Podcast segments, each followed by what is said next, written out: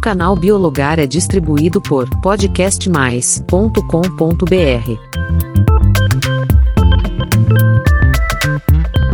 Você já rompeu um ligamento? Já deve ter ouvido falar no tendão de Aquiles, né? E sobre nervo inflamado? Ué, no fim das contas, qual a diferença entre eles? Quem nunca teve algum problema com nervos, tendões ou ligamentos pode se considerar uma agulha no palheiro. Um grande sortudo. Vamos entender mais sobre isso? Então, seja muito bem-vindo ao Biologar. Aqui tratamos diversos assuntos da biologia de uma forma simples e fácil. Peço desculpas pela voz, estou me recuperando de uma gripe meio forte, mas vamos lá. Começamos a destrinchar o tema sobre as diferentes funções deles. Os nervos são responsáveis por transmitir sinais sensoriais e motores. Então, eles levam informações sensoriais do corpo, como dor, temperatura e o tato, para o cérebro. E levam também instruções motoras do cérebro para os músculos, permitindo o movimento. Fora isso, desempenha um papel importantíssimo na regulação de funções automáticas do corpo, como a frequência cardíaca e a digestão, aquilo que a gente não pensa muito para fazer, né? Através do sistema nervoso autônomo. Já os tendões têm como principal função transmitir a força do músculo para o osso, facilitando o movimento eles agem como cordas mecânicas que permitem que os músculos movam partes específicas do corpo. Fora que os tendões ajudam a absorver choques, protegendo os músculos de lesões. Mas, quando lesados, os tendões geralmente sofrem de inflamação e degeneração, fazendo com que o tempo de cura seja longo, devido ao seu suprimento sanguíneo bem limitado.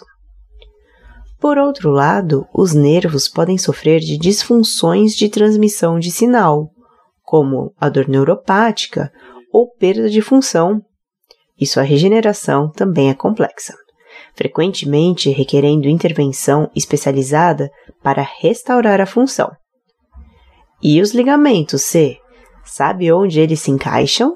Os ligamentos MA são feixes de tecido conjuntivo fibroso que conectam ossos a outros ossos nas articulações. Eles são essenciais para estabilizar as articulações, permitindo o movimento adequado e prevenindo deslocamentos. Similar aos tendões, os ligamentos são compostos principalmente por fibras de colágeno, o que lhes confere grande resistência à tração, no entanto, diferentemente dos tendões, os ligamentos têm uma organização fibrosa um pouco menos ordenada, e a cura de lesões nos ligamentos, como as entorses, pode levar um longo período por ser pouco irrigado com sangue. Os tendões são ricos em fibras de colágeno que estão alinhadas paralelamente, o que aumenta bastante sua resistência à tração nas direções da força muscular. Mas, assim como os ligamentos, os tendões têm um suprimento sanguíneo limitado, por isso que também sua recuperação pode ser mais lenta e em casos de lesões. Ah, as famosas condições como tendinites são comuns devido ao uso excessivo ou pelo envelhecimento. Os nervos são compostos por células nervosas, os neurônios, e suas fibras, que são envoltas por tecido conjuntivo. Muitos nervos são mielinizados, o que significa que suas fibras são revestidas por uma camada de mielina que acelera a transmissão de impulsos nervosos. E em casos de nervos danificados, Ma? Bem, a regeneração de nervos danificados é possível, mas, como comentei, pode ser um processo lento e muitas vezes incompleto. Vai depender da extensão e localização da lesão e lesões nervosas podem resultar em perda de função, dor neuropática ou até paralisia.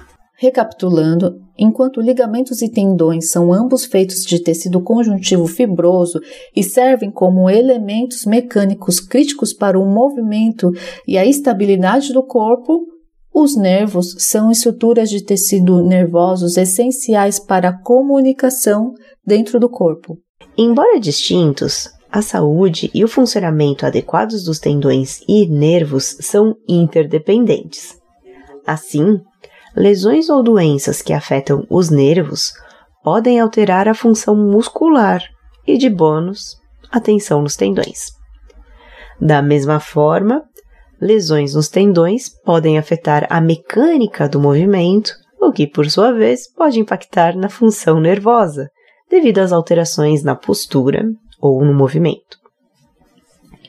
Te conto isso porque a compreensão dessas diferenças e interrelações é fundamental para o diagnóstico e tratamento eficazes de condições que afetam o sistema músculo-esquelético e nervoso. Vamos falar um pouco das lesões e doenças mais comuns dessas estruturas?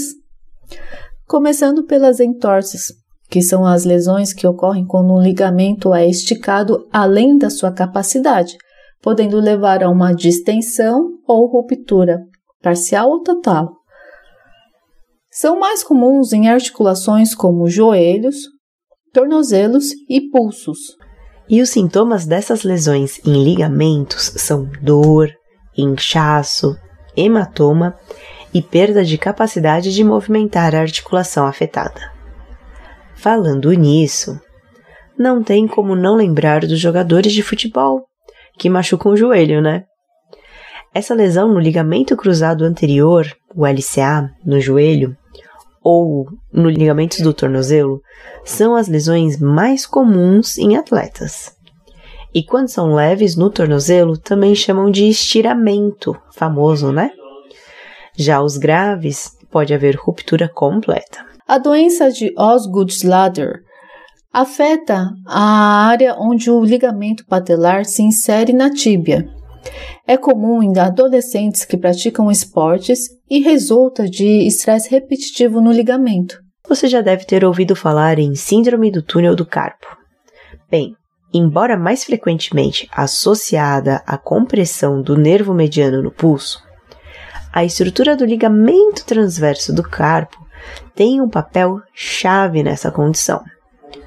Os sintomas são dor, formigamento e fraqueza nas mãos e nos dedos. As tendinites, que são a inflamação de um tendão, frequentemente é causada por sobrecarga ou uso repetitivo.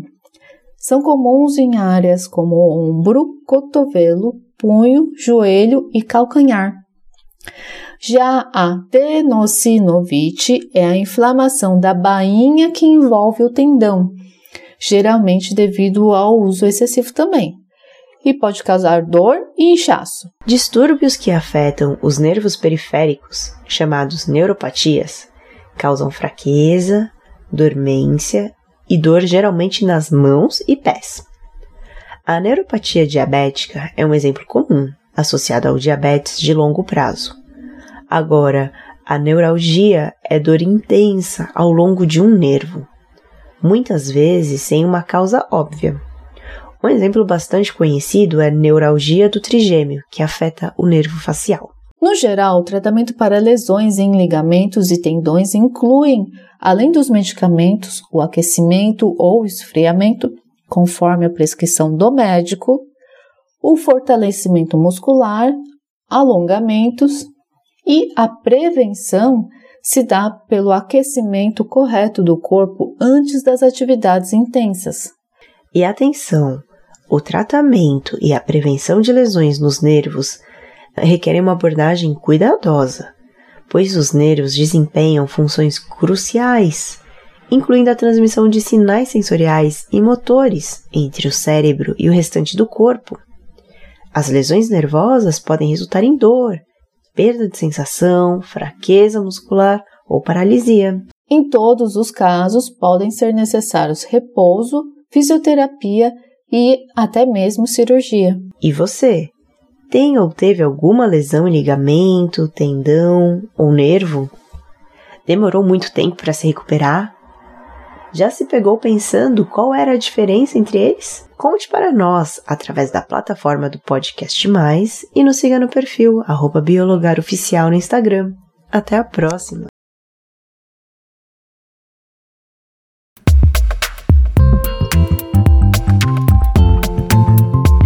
O canal Biologar é distribuído por podcastmais.com.br.